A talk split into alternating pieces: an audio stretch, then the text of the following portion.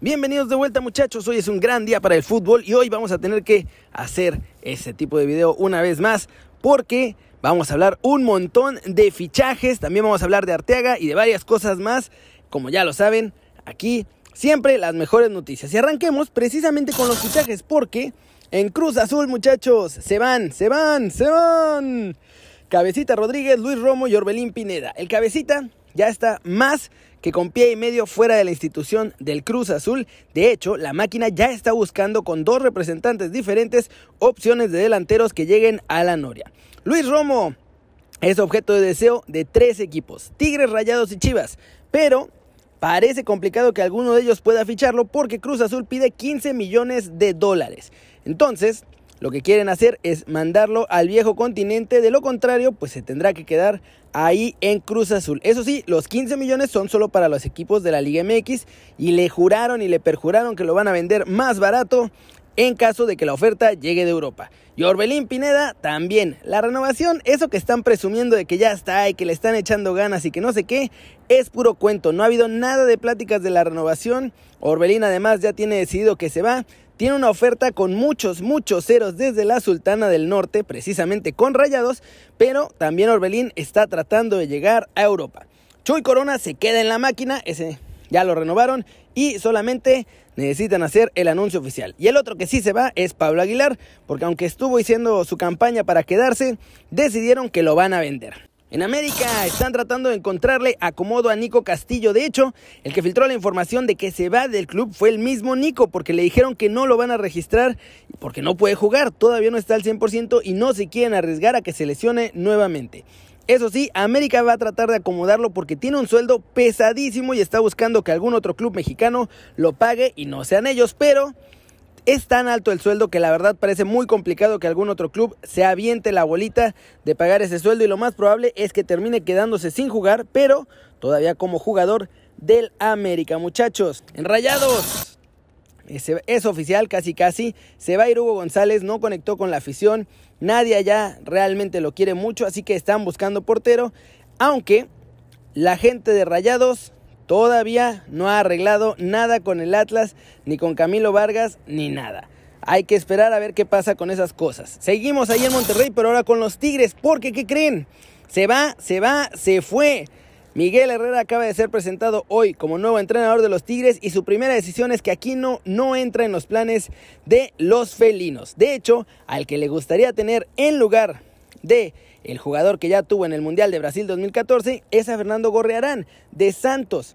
Y además le piensan ofrecer mucho dinerito para que sea más motivante dejar a Santos y jugar con los Tigres a partir de la siguiente temporada. Y tenemos que volver con Rayados, muchachos, porque la razón por la que no han cerrado nada con Camilo Vargas es que también andan buscando portero en Argentina. Ya vieron que les había funcionado bien el trapito Vero y ahora buscan al del eterno rival, al de Boca Juniors, porque otro que está en la lista de posibles porteros para los Rayados es Esteban Andrada, guardameta de Boca Juniors. En el Mazatlán, muchachos, Ricardo Cenas Pliego desmintió en redes sociales que están tratando de fichar a Avilés Hurtado, así que no va a llegar ahí con los moraditos. También se confirmó que Nico Sánchez deja la pandilla, ya es oficial, no va a seguir con el equipo.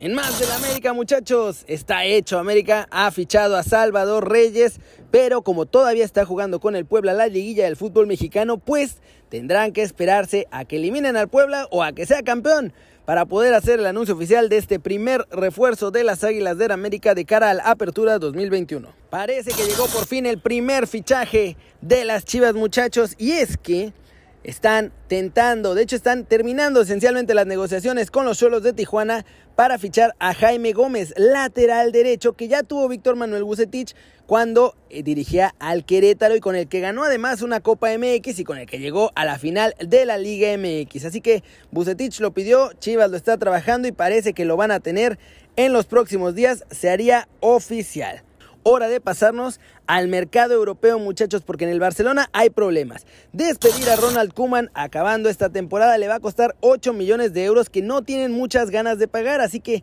están viendo cómo pueden llegar a un arreglo con el holandés para que sí se vaya, pero que le tengan que pagar aunque sea un poco menos de la cláusula que está tasada, como les digo, en 8 millonzotes. Y pues esto no es oficial, pero casi, porque Harry Kane ha dejado claro ya públicamente que se va del Tottenham, así que el delantero inglés está buscando nuevo equipo, lo único que no es oficial es a dónde se va a ir.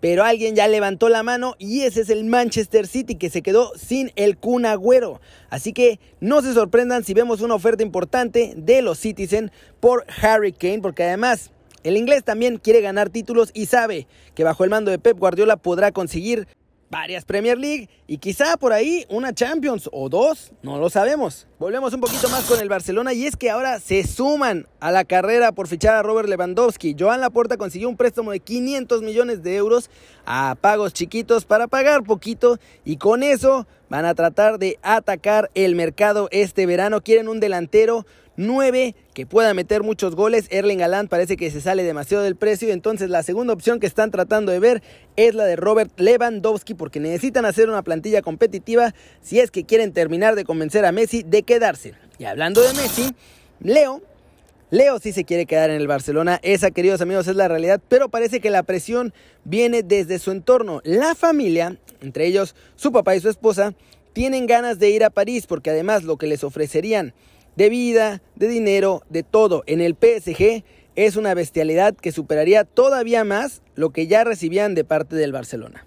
En Italia, muchachos, finalmente Edin Checo se va a ir de la Roma, pero no se va al Inter, ni al Milan, ni a los otros equipos que estaban interesados en él.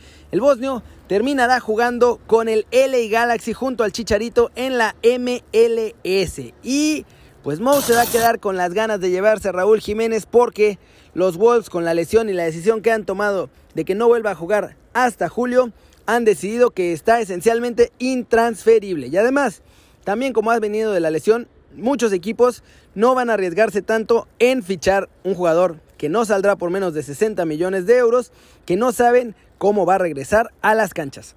Y de nuevo en Inglaterra, como el Manchester City parece que lleva la mano para fichar a Harry Kane, en el Manchester United no se quieren quedar atrás, saben que no van a poder competir mucho por fichar al delantero inglés, así que van por el objetivo B, que es Danny Ings. Les gustaría tener también un 9 poderoso y ya que Harry Kane no está disponible, Ings, como les digo, es la segunda opción por la que van a ir ahora en el mercado. Hablemos un poquito de los mexicanos en el extranjero logrando todo porque Arteaga y el Genk ganaron hoy muchachos, golearon 4 a 0 al, al Antwerp y mientras estoy grabando este video muchachos, lo crean o no, el Anderlecht y el Brujas están empatados a un gol, van en el medio tiempo, la cosa se puede poner buenísima si el resultado termina así o el Brujas no gana, simplemente que empaten o pierdan.